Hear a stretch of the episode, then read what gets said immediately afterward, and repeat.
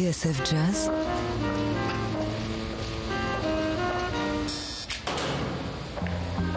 Dans les coulisses de la grande histoire du jazz.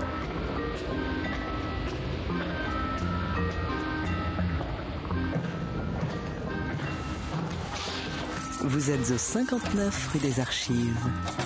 David Copéran, Bruno Guermont-Pré, Rebecca Zisman.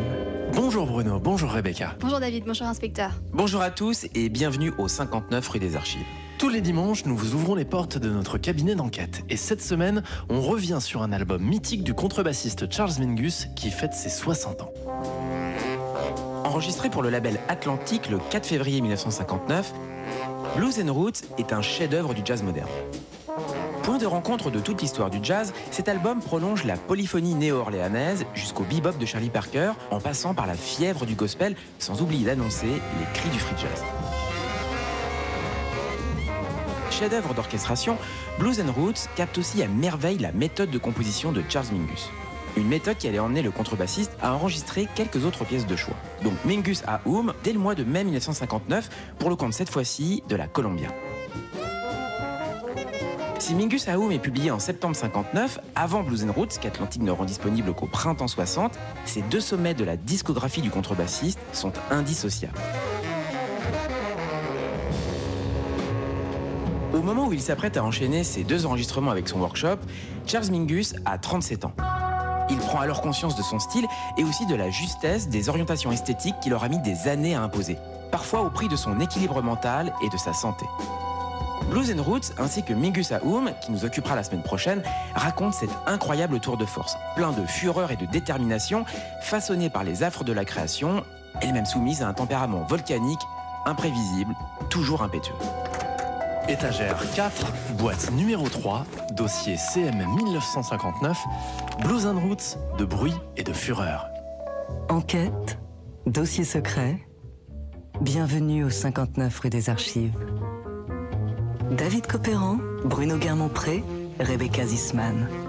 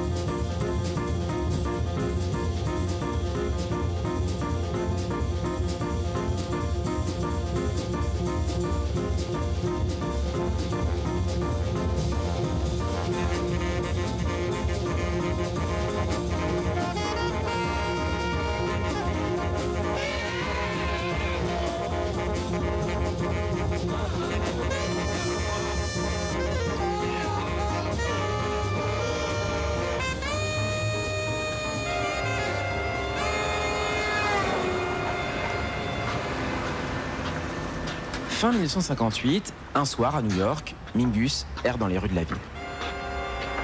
La nuit est fraîche, Pourtant, il ne porte même pas de veste. Ses pas le mènent sur la première avenue jusqu'aux imposantes grilles de fer forgé hérissées de pics de l'hôpital psychiatrique de Bellevue. Il est près de minuit. Pourquoi vient-il traîner dans cet endroit lugubre, inspecteur? Pour s'y faire interner. Mingus passe la nuit à supplier le garde de le faire entrer. Au petit jour, on lui ouvre enfin le portail. Mais ce que le contrebassiste va trouver dans l'hôpital psychiatrique n'a rien à voir avec ce qu'il attendait. Dans sa biographie, intitulée Moins qu'un chien, il écrira plus tard qu'à Bellevue, l'idée qu'on se faisait des soins, c'était de terrifier les malades jusqu'à ce qu'ils redeviennent normaux.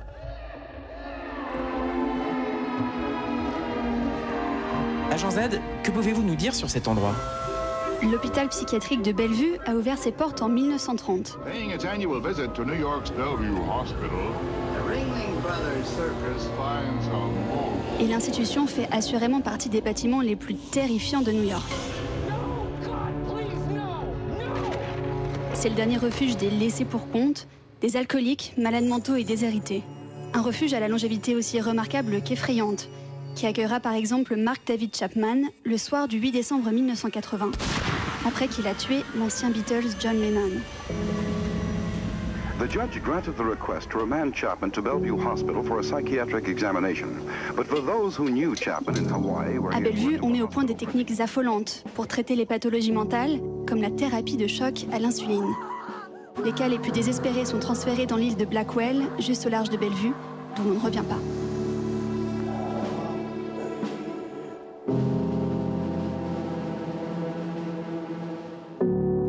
Z, entrer à Bellevue est loin d'être une sinécure. Mais heureusement, Mingus ne va pas y rester longtemps. Des amis dont le journaliste Nathan Toff se portent garant de son équilibre mental et Mingus est autorisé à quitter enfin l'hôpital. Après cette mésaventure, le musicien se jure de ne plus jamais se retrouver dans cet état de dépression avancée.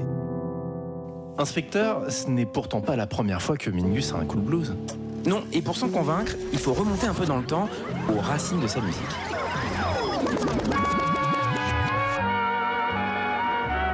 Soleil aveuglant, palmiers et chemins de fer, Charles Mingus grandit dans les années 20 à Watts, banlieue de Los Angeles, qui deviendra 40 ans plus tard le théâtre d'émeutes de sa population noire.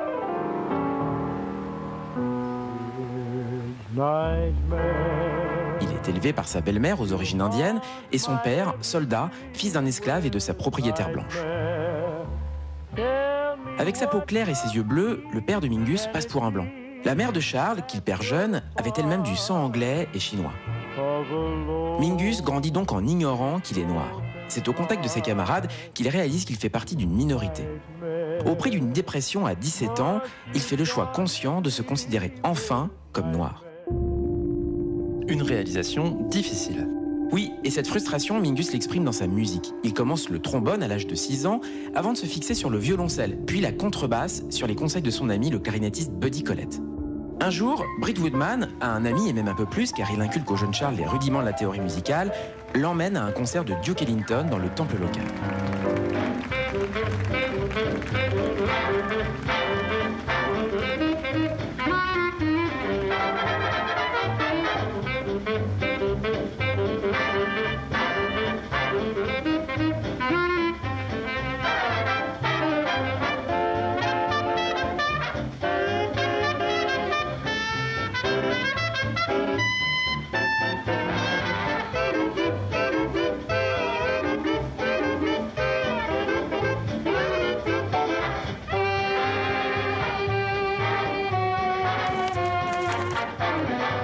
Jamais entendu de musique comme ça à l'église, confiera-t-il au journaliste Ira Hitler du magazine Downbeat. J'ai failli sauter de mon siège. Britt a dû me retenir.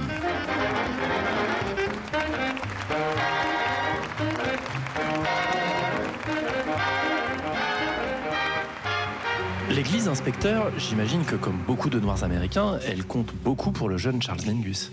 Ce n'est rien de le dire, mon cher David. Sous l'influence de sa belle-mère, qui ne goûte pas vraiment l'austère et puritaine African Methodist Episcopal Chapel, Charles Mingus a beaucoup fréquenté la Holiness Church, une église baptiste dont les offices religieux privilégient la trance, et une trance qui doit tout à la musique, puisque la liturgie repose sur la spontanéité, l'émotion et l'expressivité des incantations qui s'inspirent régulièrement du blues. Mais le blues inspecteur, c'est une musique profane, un genre qui est proscrit par les églises américaines. Oui, mais cette église est différente, et c'est ce qui en fait tout le sel pour le jeune Mingus. Entre ferveur et sensualité, cette expérience va profondément le marquer. Mais revenons en 1938, quand Charles Mingus rencontre ses premiers mentors. Le contrebassiste Red Callender, de 4 ans son aîné, lui aspire un son plein et perçant. Et il lui empruntera d'ailleurs cette manière très physique d'envisager l'instrument, en tirant les cordes pour gagner en agressivité. Son professeur de piano, Lloyd Rees, lui apprend quant à lui l'importance de l'écriture. Et bien que Mingus soit plus doué à l'oreille, c'est à ce moment-là qu'il se met à noircir de son écriture des pages et des pages de partition. Grâce à Rees, qui organise un atelier le week-end avec tous les jeunes musiciens de la région, Mingus rencontre Roy Eldridge, puis Louis Armstrong. Il suit ce dernier en tournée pendant quelques mois en 1942. Mais très vite, les grimaces d'Armstrong devant le public blanc l'horripilent et il se détache du groupe. S'il apprend beaucoup des tournées avec ses grands orchestres vétérans, Mingus aspire à voler de ses propres ailes. Mais au gré de ses mauvaises humeurs, la route est encore bien longue jusqu'à la reconnaissance.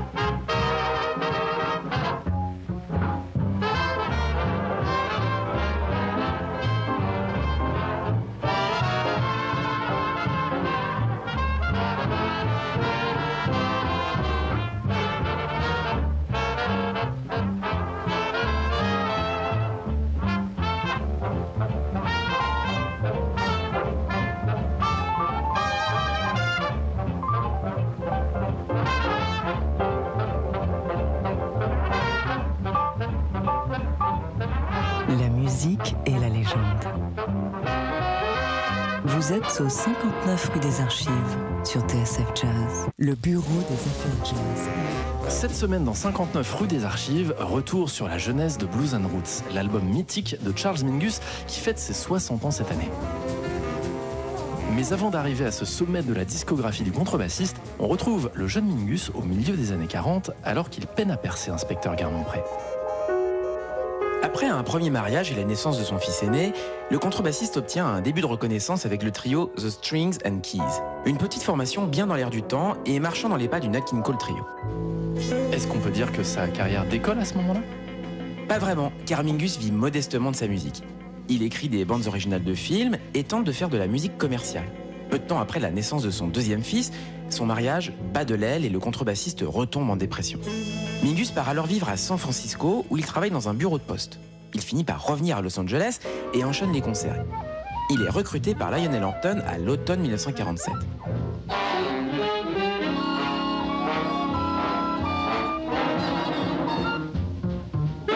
Mais Hampton fait peu de cas des arrangements que le contrebassiste propose. Mingus claque la porte pour être finalement engagé par le vibraphoniste Red Norvo.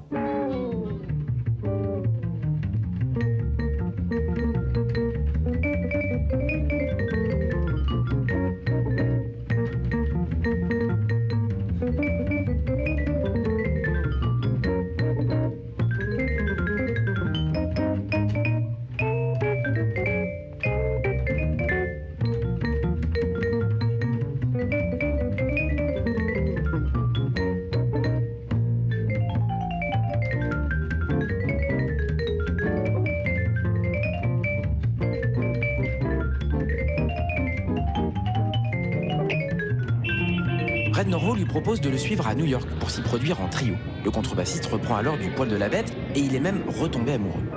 L'heureux élu s'appelle Celia Nielsen et il l'épouse en avril 1951.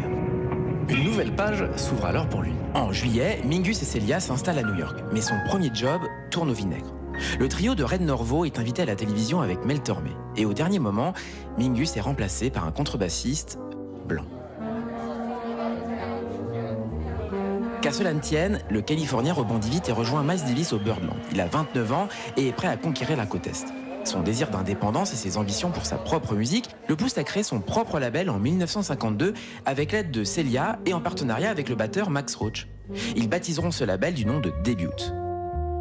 Dans le même temps, Mingus et Roach aspirent au rôle de leader. Les débuts sont difficiles et Mingus renoue sporadiquement avec son métier de postier pour arrondir les fins de mois. C'est Charlie Parker qui le tire des piles de courrier et Mingus, qui l'idolâtre, accepte de le suivre malgré des cachets aussi maigres qu'irréguliers. Jusqu'à ce qu'une opportunité en or se profile en janvier 1953. La place du contrebassiste est libre dans l'orchestre de Duke Ellington. Mingus saute alors sur l'occasion de jouer avec son idole.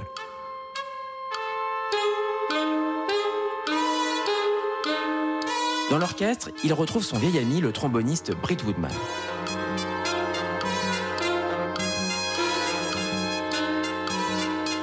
La collaboration est prometteuse, mais c'est sans compter sur le tempérament bouillonnant du contrebassiste.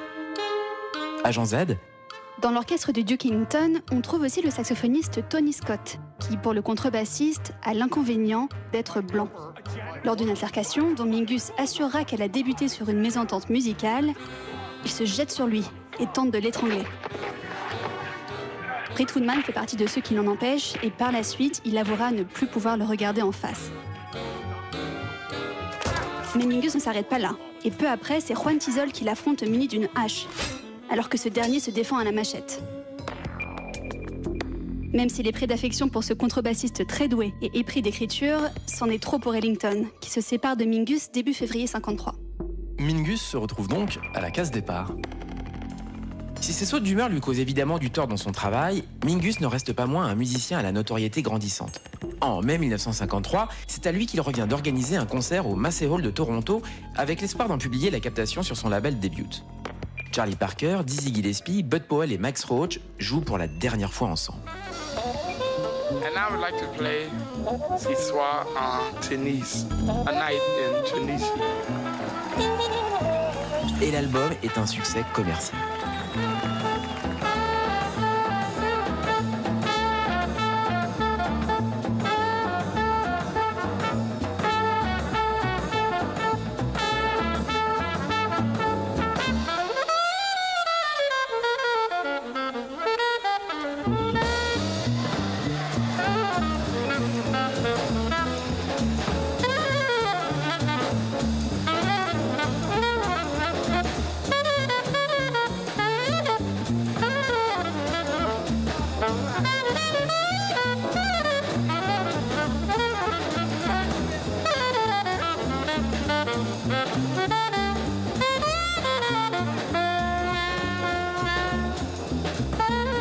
À l'été 1953, Mingus est désigné nouvelle star de la contrebasse par le magazine Downbeat. Et les parutions sur début des albums en leader de talents émergents comme les trompettistes Sad Jones ou Kenny Dorham, le pianiste Paul Blais et un saxophoniste nommé Theo Macero sont des signes qui ne trompent pas. Pour tous les observateurs, Mingus a atteint l'âge de la maturité.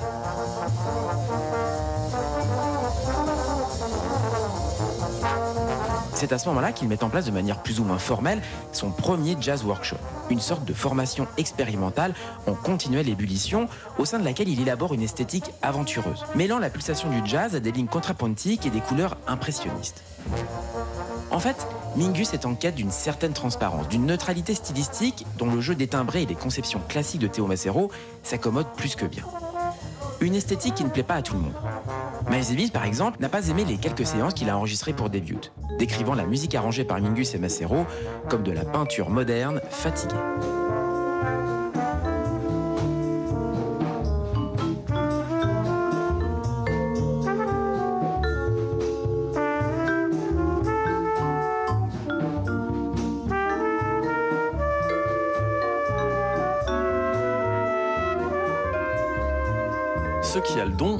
D'agacer Charles Mingus.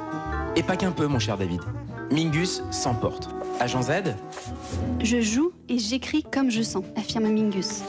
Ma musique, c'est moi. Quelqu'un qui refuserait la réalité ne peut pas comprendre ma musique. Ma musique est vivante. Elle parle de la vie et de la mort, du bien et du mal. Elle est en colère. C'est pour ça qu'elle est réelle.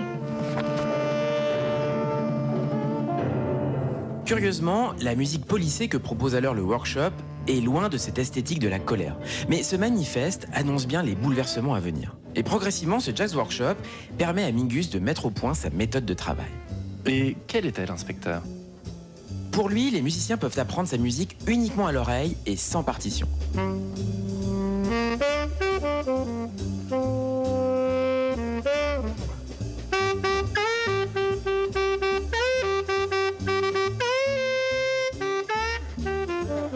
Pas la patience pour cela, mais ils reconnaissent que cette technique libère leur interprétation et débride peu à peu le propos.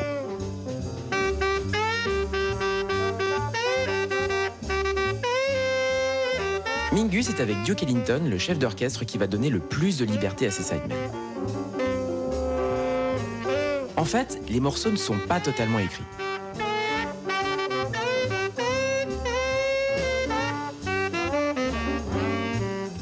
Je crois que vous avez une autre citation de Charles Mingus à nous proposer pour éclairer notre enquête. Effectivement, inspecteur, la voici. J'ai décidé d'apprendre par cœur les compositions, puis de les détailler au piano devant les musiciens, section par section. Je voulais qu'ils apprennent la musique afin qu'elle se loge dans leurs oreilles, plutôt que sur le papier, pour qu'ils puissent jouer les parties composées avec autant de spontanéité et d'âme qu'ils l'auraient fait pour un solo.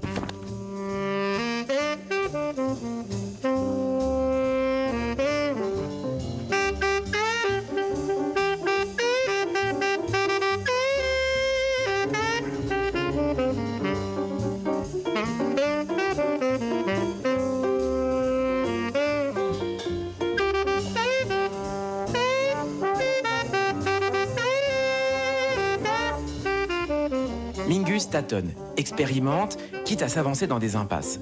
Mais il trouve peu à peu le ton qui va devenir sa marque de fabrique. De fait, les membres du Jazz Workshop vont beaucoup tourner. Et comme le contrebassiste cherche des gens avec une tonalité très personnelle qui puissent s'accorder aux autres membres du groupe, le turnover en est d'autant plus grand. Les saxophonistes Pepper Adams et Charles McPherson, ainsi que le pianiste Jackie Bayard y sont passés. Mais c'est Jackie McLean et J.R. Montrose au saxophone, Mal Waldron au piano et Willie Jones à la batterie que l'on retrouvera sur l'album Pithecanthropus erectus début 1956. Son premier enregistrement pour Atlantic. Pithecanthropus erectus inaugure un contrat des plus prometteurs avec la firme créée en 1947 par Ahmet Ertegun.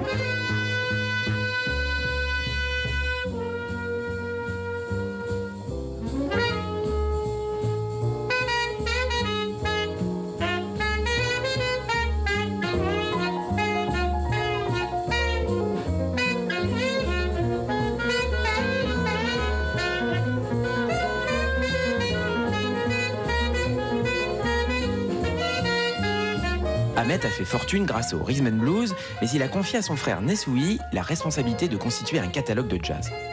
Jouissant de moyens nouveaux avec Atlantic, Mingus va profiter de cette occasion pour imposer enfin sa forte voix.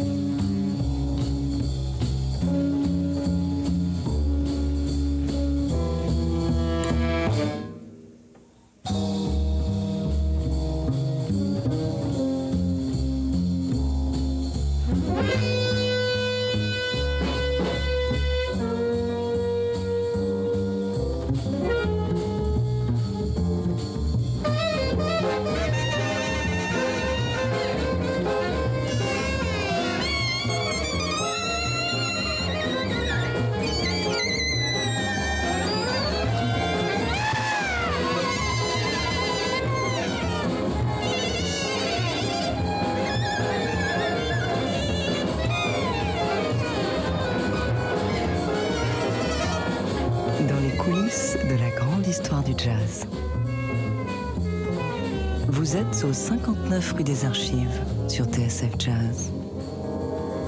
David Copéran, Bruno Guermont-Pré, Rebecca Zisman. Cette semaine, dans 59 rue des Archives, nous célébrons le 60e anniversaire de l'enregistrement de Blues and Roots, une montagne dans la discographie de Charles Mingus.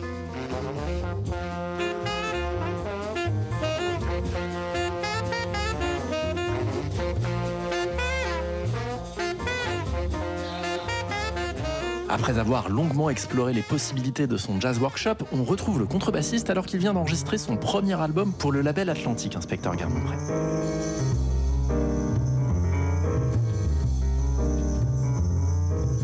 Pithecanthropus erectus marque en effet un tournant dans la carrière de Mingus. Sa musique devient descriptive, narrative, théâtrale. Et Mingus est compositeur, musicien, mais aussi metteur en scène et acteur de sa propre esthétique. Le saxophoniste Jackie McLean est une des voix importantes de cet album et du workshop à ce moment-là. D'abord influencé par Arnett Cobb puis par Lester Young, c'est Charlie Parker qui va changer la vie de McLean.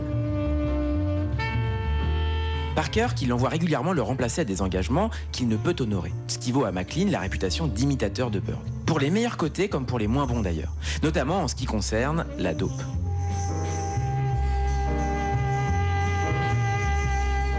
Entre Charles Mingus et Jackie McLean, les relations vont être houleuses, inspecteur. Oui, sitôt la séance de Pithecanthropus terminée, la tension monte entre les deux musiciens. Un soir, Mingus cogne McLean à la bouche, qui riposte en sortant un couteau. Fort heureusement, un barman stoppe son geste et le contrebassiste ne sera que légèrement blessé. Étonnamment, si Jackie McLean quitte alors le groupe, ce ne sera pas la fin de leur collaboration musicale, comme on va le voir dans un instant. En fait, c'est tout le jazz workshop qui se désagrège. Charles Mingus peine à se faire engager à cause des rumeurs sur son tempérament ingérable.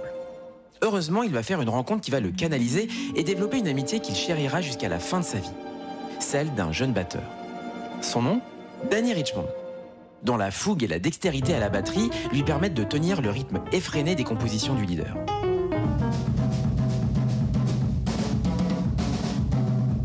Avant lui, les batteurs qui se sont succédés aux côtés de Mingus avaient du mal à garder le tempo.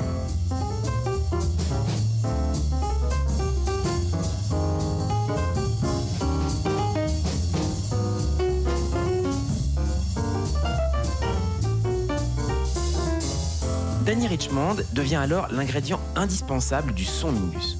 Comme il a joué du saxophone avant de se mettre à la batterie, il comprend les autres instruments et Mingus peut lui apprendre sa partie de batterie à la contrebasse. Mais au-delà d'une entente musicale, les deux compères sont très proches à la ville et vont faire ensemble les 400 coups. Alors qu'ils terminent une tournée sur la côte ouest et à l'approche de l'anniversaire de Danny, Mingus suggère qu'ils aillent faire un tour à Tijuana, ville de débauche de l'autre côté de la frontière mexicaine.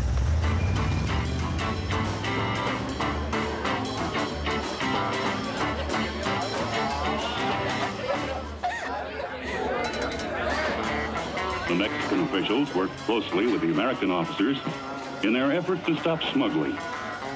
They are especially anxious to stop the narcotics traffic and to arrest the dope smugglers. Tourists enjoy the picturesque life in Mexico, whether they are going to Mexico for pleasure or business. After they cross the line, they're foreigners. Danny Richmond se remémore l'épopée en ces termes. Agent Z, J'étais perplexe, raconte le batteur. Parce que voyez-vous, je n'avais jamais été en compagnie de prostituées. Et j'ai réalisé que Mingus adorait ça.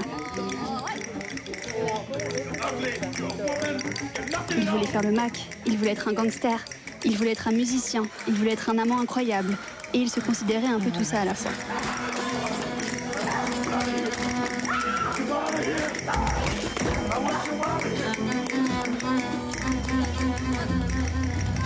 Terme de ces frasques, Mingus rentre à New York où il doit donner son premier concert au Birdland. Il enchaîne vite avec l'enregistrement en quintette de son deuxième album pour Atlantic, The Clown, en février et mars 1957. Avec l'addition notable du tromboniste Jimmy Knipper, qui l'accompagnera longtemps. Man, there was this clown.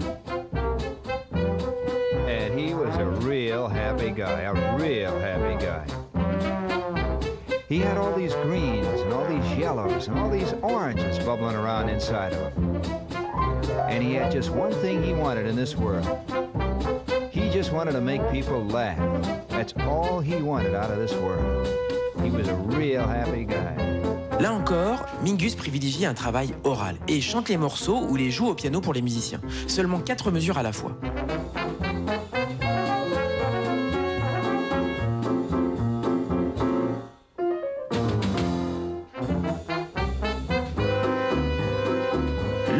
De cet album, c'est la narration improvisée de Gene Shepherd. Une voix incontournable de la radio nord-américaine qui détaille l'histoire d'un clown qui essaye de plaire à tout le monde sans y parvenir. Une allégorie très parlante du statut social et artistique des jazzmen selon Charles Mingus. Used to have this cute little gimmick where he had a seal follow him up and down a step ladder. Avec cet autoportrait de l'artiste en bouffon, la voix surgit dans l'œuvre du contrebassiste et avec toute la dimension orale de la musique noire.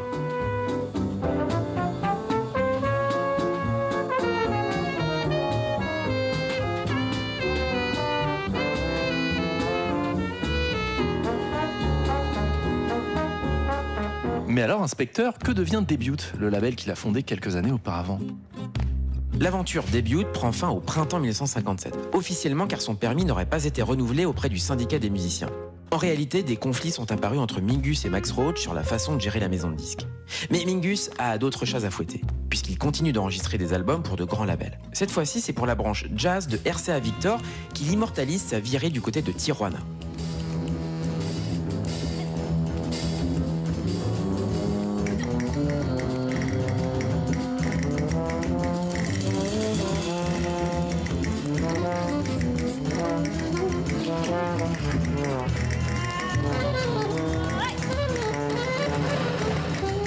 Est le premier album de Mingus enregistré en stéréo pour une grande maison de disques, mais c'est surtout un autre chef-d'œuvre où plane l'image fantasmatique du Mexique, pays de désir et de la transgression, mais aussi territoire livré à la décomposition de la luxure, où plane l'ombre de la mort.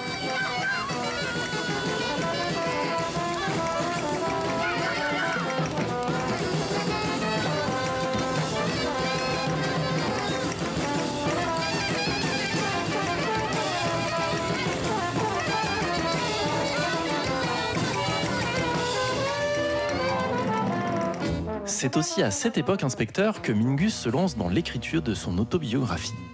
Oui, David. Inspiré par la publication de Lady Sing the Blues, l'autobiographie de Billie Holiday parue un an plus tôt, et encouragé par son psychanalyste, le docteur Pollock, qui y voit un remède, Charles Mingus se lance dans le récit des 30 premières années de sa vie. Un livre qui deviendra Beneath the Underdog.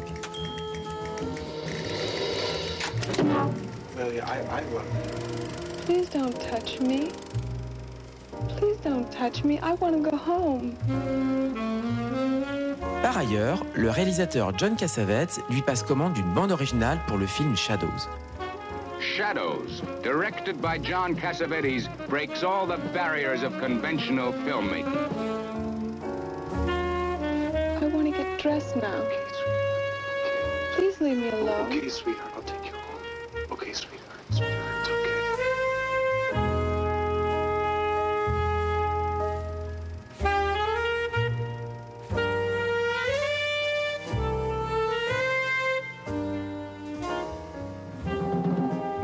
is often moving, sometimes frightening, often very funny, and always exciting. Si l'expérience se révèle frustrante pour le musicien, elle montre combien Mingus est incontournable à ce moment-là. We're just two strangers. Tell you? Inspecteur, je commence à vous connaître et quelque chose me dit que derrière cette intense activité, vous allez dépeindre une réalité moins florissante. Nous sommes alors en 1958 et on peut dire que l'année commence bien mal pour notre homme. Celia, sa femme adorée, décide de le quitter le jour de leur septième anniversaire de mariage. Il perd alors à la fois son manager et sa partenaire. Celia dira qu'elle ne souhaitait pas sacrifier son travail pour un mari qui ne supportait pas de s'entendre dicter sa carrière par son épouse. À l'été, les choses se corsent encore un peu plus pour le contrebassiste quand il apprend que la maison de disques RCA Victor dissout Vic, sa branche jazz.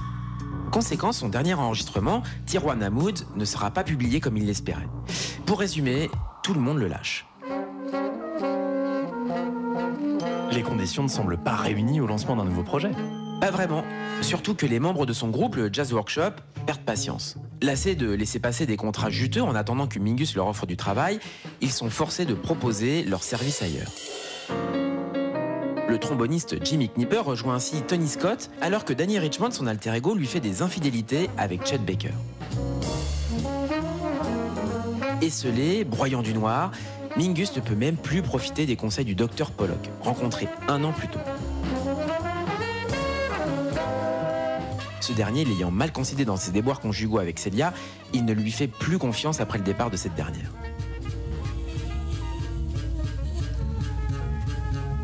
C'est donc résolu à se faire aider ailleurs qu'il pousse la porte de l'hôpital psychiatrique de Bellevue à l'automne 1958. Pour demander à en sortir, il y coupe presto. Mais suite à cette mésaventure, Mingus se jure de ne pas toucher le fond une seconde fois. En novembre 1958, bien décidé à en découdre de nouveau, il reforme un groupe avec Danny Richmond à la batterie, Horace Parlin au piano, Booker Ervin qu'il a récemment découvert et John Andy au saxophone. Ensemble, ils donnent un premier concert au Five Spot à New York avec Sonny Rollins en guest star. Un invité d'honneur qui finit par partir quand Mingus le traite un peu trop rudement. Un sacré caractère, décidément. Certes David, mais c'est aussi ce qui fait sa force. Charles Mingus, qui vient d'avoir 37 ans, s'affirme de plus en plus. Il écrit au sujet de l'année 1959 Mon heure est bientôt arrivée. Peut-être cette année. Je sais une chose, je ne laisserai plus personne me changer. Si Bird revenait à la vie, je ne ferais pas quelque chose juste parce qu'il l'a fait. Mingus cherche en fait à mettre en valeur ses découvertes des dernières années dans un groupe un peu plus large, sans mettre en danger la liberté et la spontanéité des échanges avec ses sidemen. Et c'est de cette façon qu'il souhaite enregistrer son nouvel album, produit par Nesui Ertegun, Blues and Roots.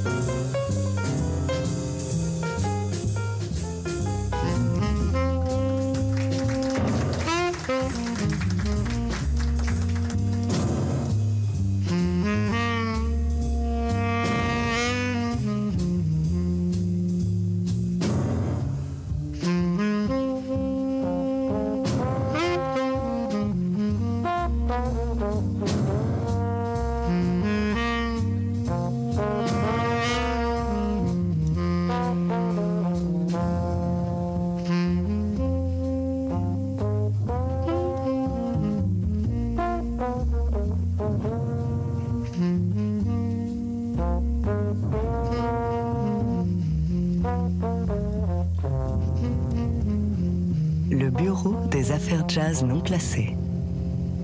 Vous êtes au 59 rue des Archives sur TSF Jazz. David Copéran, Bruno Guermont-Pré, Rebecca Zisman. Le bureau des affaires jazz.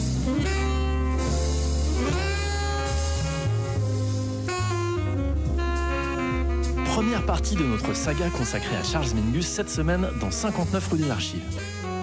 Nous sommes en 1959 et ça y est, Charles Mingus s'apprête à entrer en studio pour graver un chef-d'œuvre, l'album Blues and Roots, inspecteur Garmont-Pré.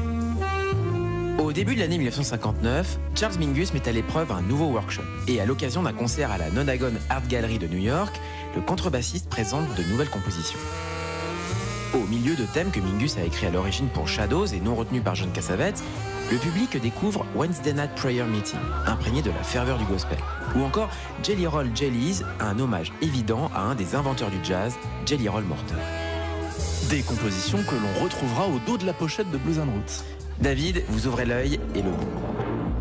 En fait, Charles Mingus met déjà en forme l'album que Nesui Ertegun lui a proposé d'enregistrer prochainement. Agent Z L'idée d'Ertegun est apparemment simple, comme s'en souviendra Mingus dans les notes de pochette de Blues and Roots. Il m'avait suggéré d'enregistrer un album entier de blues, dans l'esprit de Haitian Fight Song, parce que certains, en particulier les critiques, me reprochaient de ne pas assez swinguer. Il voulait que nous leur déversions un torrent de musique soul, de blues, de musique d'église, de swing.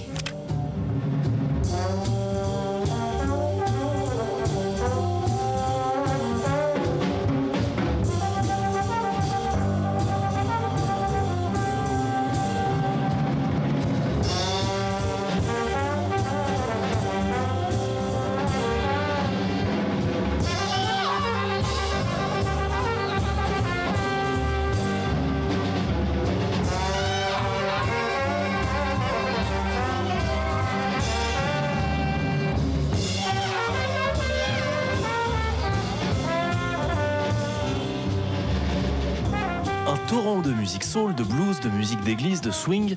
Comme l'indique son titre, Blues and Roots est un retour aux sources, inspecteur. Oui, c'est cela, un retour aux sources marqué par le syncrétisme qui commence à devenir la marque de fabrique de l'univers mingusien. Par syncrétisme, on entend ce mélange d'éléments apparemment disparates qui finissent par faire synthèse. Une synthèse permise par le talent des musiciens qui entourent Mingus à ce moment-là.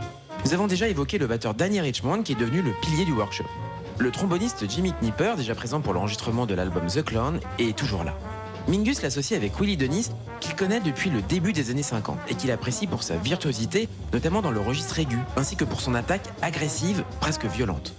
Par ailleurs, quatre musiciens vont former la phalange des saxophones. Pepper Adams, véloce et précis au baryton, ainsi que Booker Ervin, dont la sonorité au ténor est profonde et sensuelle. À l'alto, on trouve John Andy au généreux et mélodique, ainsi que Jackie McLean, reconnaissable entre mille pour cette manière tranchante et acide de jouer le blues. McLean et Mingus se sont donc euh, réconciliés? Visiblement oui, même si les relations sont toujours tendues, du fait principalement du comportement de Mingus.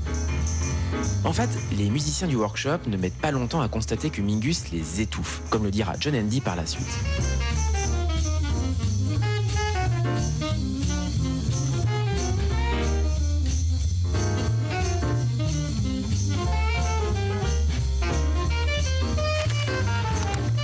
Mingus prenait tant de place qu'on ne pouvait pas jouer ce qu'on voulait.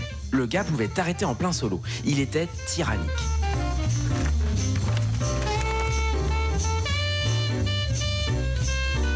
Il faut dire que sa méthode qui consiste à dicter les lignes de chaque musicien, puis laisser la structure et l'orchestration émerger spontanément, facilite parfois à l'excès l'expression de son tempérament volcanique.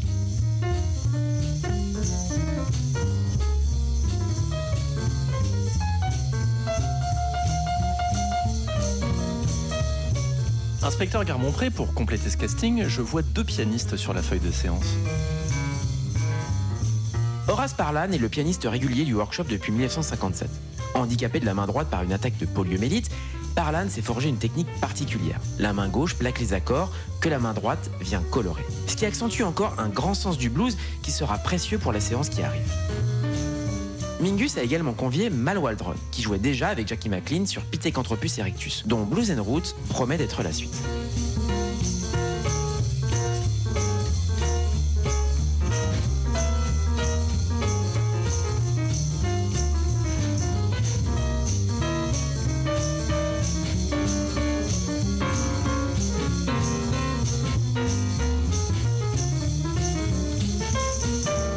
Waldron joue le blues bien sûr, mais avec une grande économie de moyens. Et le pianiste montre un goût affirmé pour la réitération, figure de style particulièrement prisée par Mingus.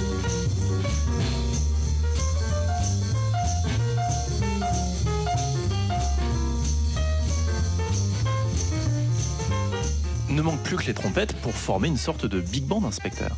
Oui, mais de trompettes, il n'y en aura point. Pas plus que de partitions, d'arrangements ou de répétitions d'ailleurs. Et c'est une particularité qui a son importance pour le rendu final. Outre la spontanéité, Mingus cherche un son gros et chaud, porté sur le grave et les basses. Il charge Jackie McLean d'apporter à lui tout seul le tranchant et l'acidité au-dessus du son d'ensemble.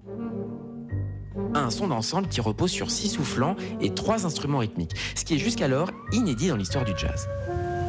À ce jour du 4 février 1959, c'est la plus large formation que Mingus entraîne en studio. Ce sont 10 musiciens qui se pointent au Atlantic Studios, situé au numéro 1841 sur Broadway, à l'angle de la 60e rue.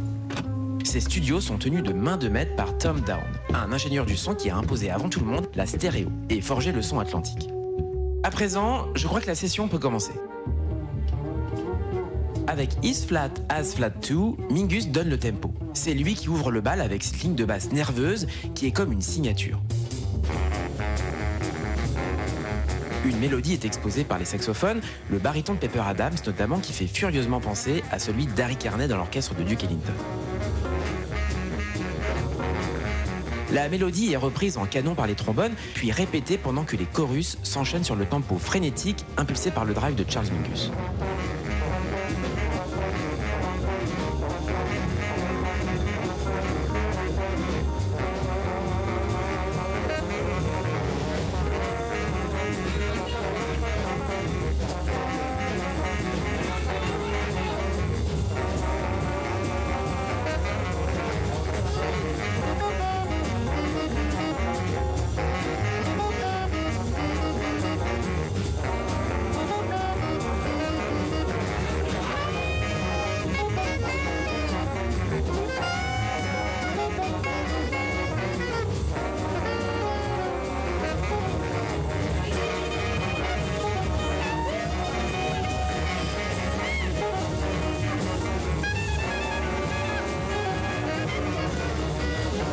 Après une première prise pour s'échauffer, c'est la seconde qui sera retenue pour l'album, qu'elle conclura par ailleurs dans le séquencing définitif.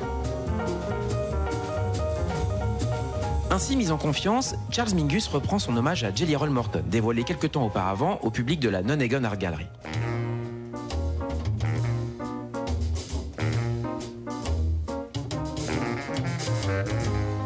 Jelly Roll Soul, Mingus demande à ses solistes de s'exprimer tout d'abord dans l'idiome du jazz New Orleans, puis de glisser vers le bebop.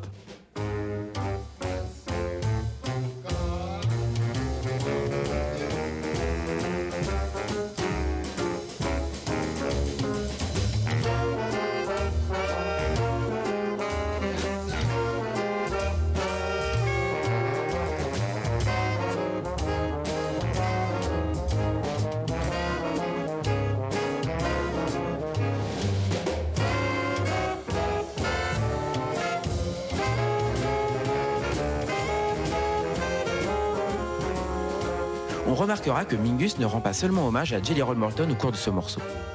Le slapping adopté par le contrebassiste et qui consiste à faire résonner les cordes contre le manche de son instrument rappelle celui dont Pops Foster usait dans les orchestres de Kid Ory et Louis Armstrong. Mingus invoque l'histoire du jazz avant même que celui-ci ne soit enregistré. Le bien nommé Tensions renoue avec une certaine électricité. La tension est créée par l'impression de voir le tempo du titre accélérer au fur et à mesure que la mélodie est déployée par les soufflants.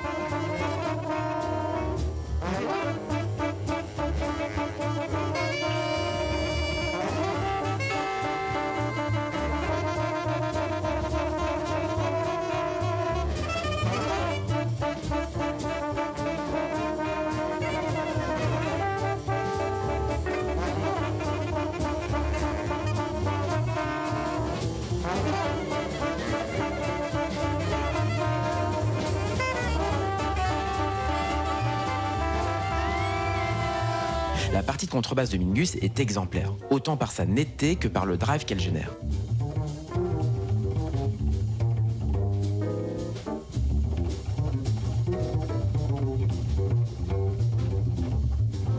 Le contrebassiste emmène ses musiciens exactement là où il veut aller.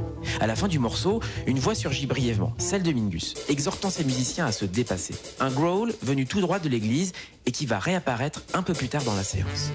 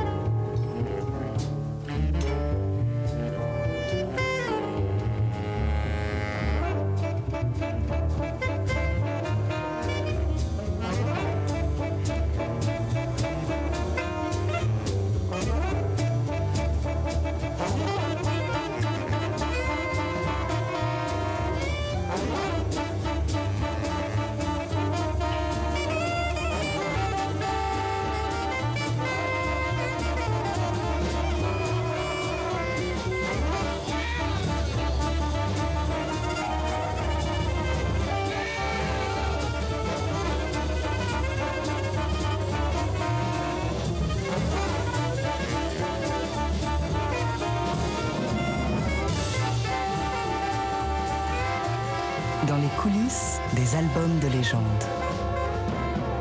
Vous êtes au 59 rue des Archives sur TSF Jazz.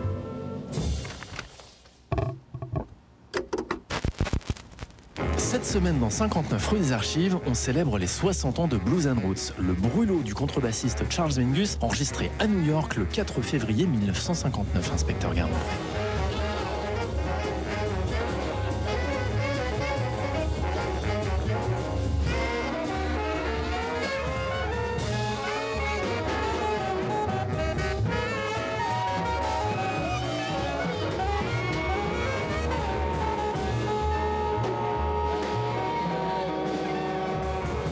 Titres ont déjà été enregistrés par la formation que Charles Mingus a réunie sur la base de son fameux workshop. Deux prises ont suffi pour les coucher sur bande. Les musiciens sont en grande forme.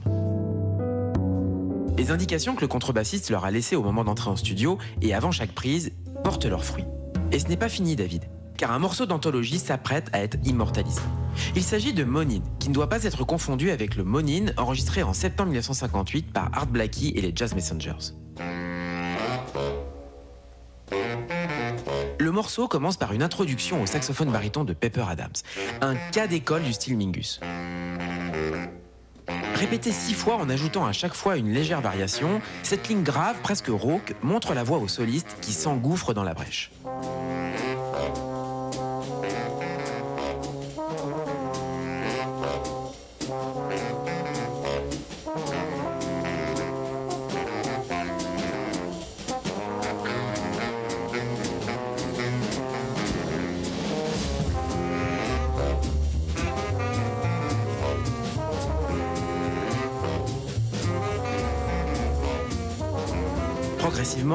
Adams simplifie le riff pour mieux donner la lumière au chorus en cours.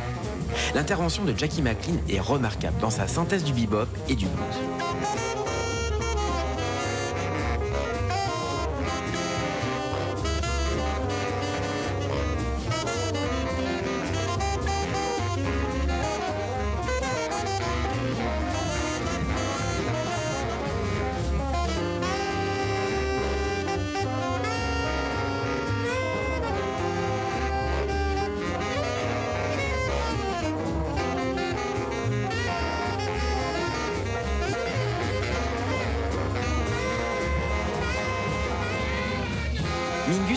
Chacun de ses musiciens et contribue par son drive puissant et ses incantations à donner une incroyable dynamique au morceau, qui doit autant au gospel qu'au jazz à proprement parler.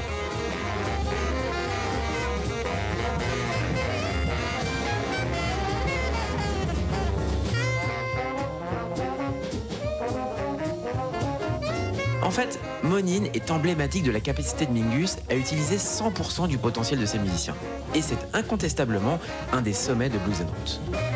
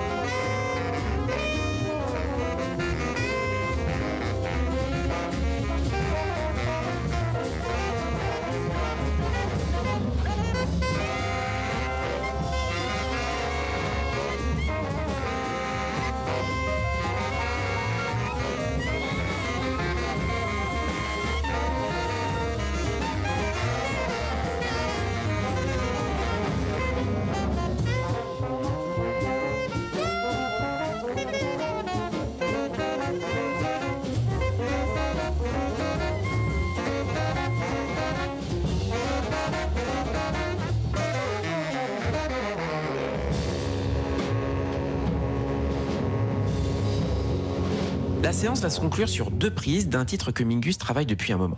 Peut-être l'autre sommet de l'album avec Monin. Enregistré une première fois en mars 1958 pour le compte de la MGM en accompagnement de la lecture d'un poème de Langston Hughes, Wednesday Night Prayer Meeting a aussi été présenté au public de la Nonagon Art Gallery en janvier 59. Pensé sur une structure en 6-8, le morceau étonne par sa dynamique, sa puissance et sa précision.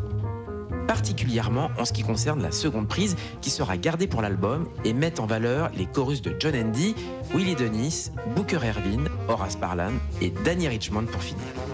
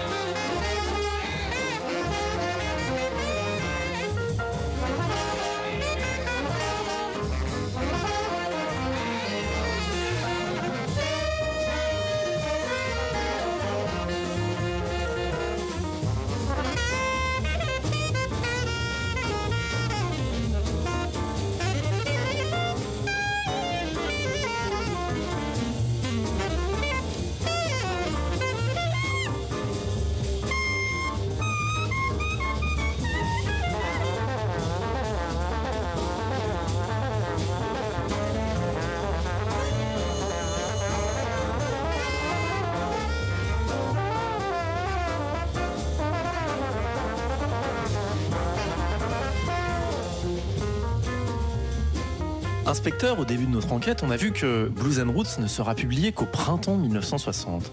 Pourquoi ce délai? Peu de temps après cette séance, le saxophoniste Théo Macero, désormais producteur pour la Columbia, contacte Charles Mingus. On se souvient que Macero a fait partie du premier workshop et que les deux hommes partageaient des conceptions esthétiques assez similaires. Fait rare pour être signalé, Mingus entretient une relation cordiale avec Macero. Théo Macero va s'empresser de proposer un contrat de Charles Mingus pour enregistrer chez Columbia, qui est à l'époque une bien plus grosse compagnie qu'Atlantic.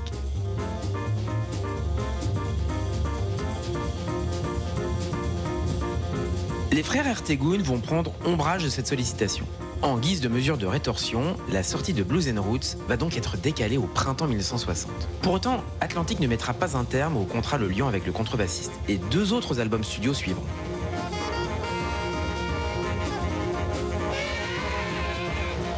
Quoi qu'il en soit, la parution de Blues and Roots en avril 60 fera grand bruit et sera perçue d'emblée comme un album important, voire majeur de Charles Mingus.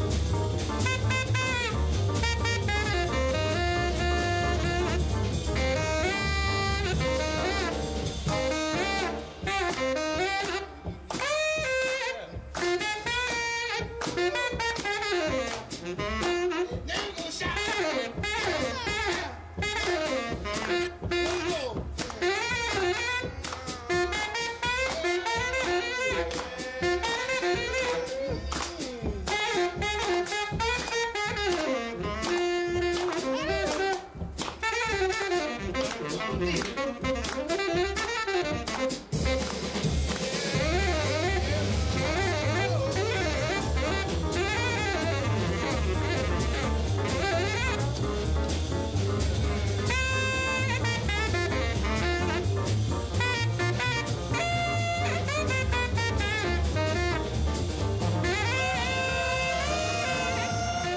C'est en poussant à bout toutes les potentialités de son workshop que Mingus obtient l'intensité et confère à la séance une dynamique très naturelle. Autre confirmation du bien fondé de cette approche, les deuxièmes prises, quand il y en a eu plusieurs, ont été systématiquement privilégiées. Au final, comme le souligne le journaliste Stéphane Olivier, le résultat est à la hauteur du projet suggéré par Nisui Ertegun. Blues and Roots est un déferlement sans pareil de growls, de vociférations, de lamentations, de cris de colère, de souffrance, de joie, de rythmes superposés, un magma orchestré de blues et de phraséologie bop, organisé plus comme un chœur de gospel que selon les règles d'orchestration habituelles des grands orchestres. Avec Blues and Roots, Mingus revient à la musique de son enfance et aux sources vives de la tradition afro-américaine. Un chant d'amour et de colère.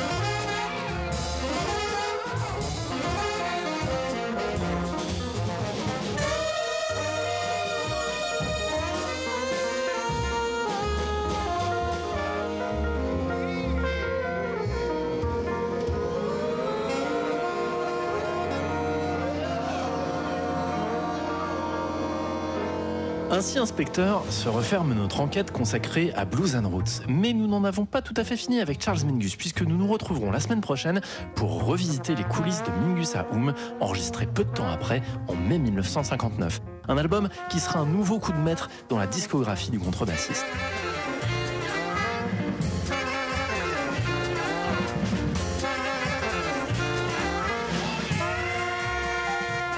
Mais avant de prendre congé de vous, Agent Zisman, quelques idées pour tous ceux qui voudraient prolonger l'émission. Rebonjour Rebecca. Rebonjour David. Rebonjour inspecteur. Côté disque d'abord. Le catalogue Atlantique est aujourd'hui détenu par Warner. Vous n'aurez donc pas de difficulté à vous procurer Blues and Roots en CD ou en vinyle, ou même à l'écouter sur votre plateforme de streaming préférée.